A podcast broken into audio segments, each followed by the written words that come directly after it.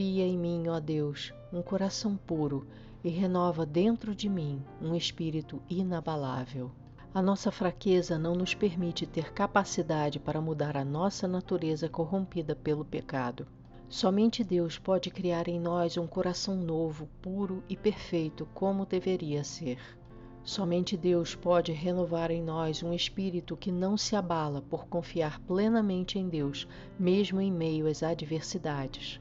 Pedir a Deus que transforme o nosso coração e o nosso espírito é eficaz porque isso nos aproxima mais e mais de Deus, que é totalmente santo. As orações eficazes são as que pedem o que Deus quer que peçamos.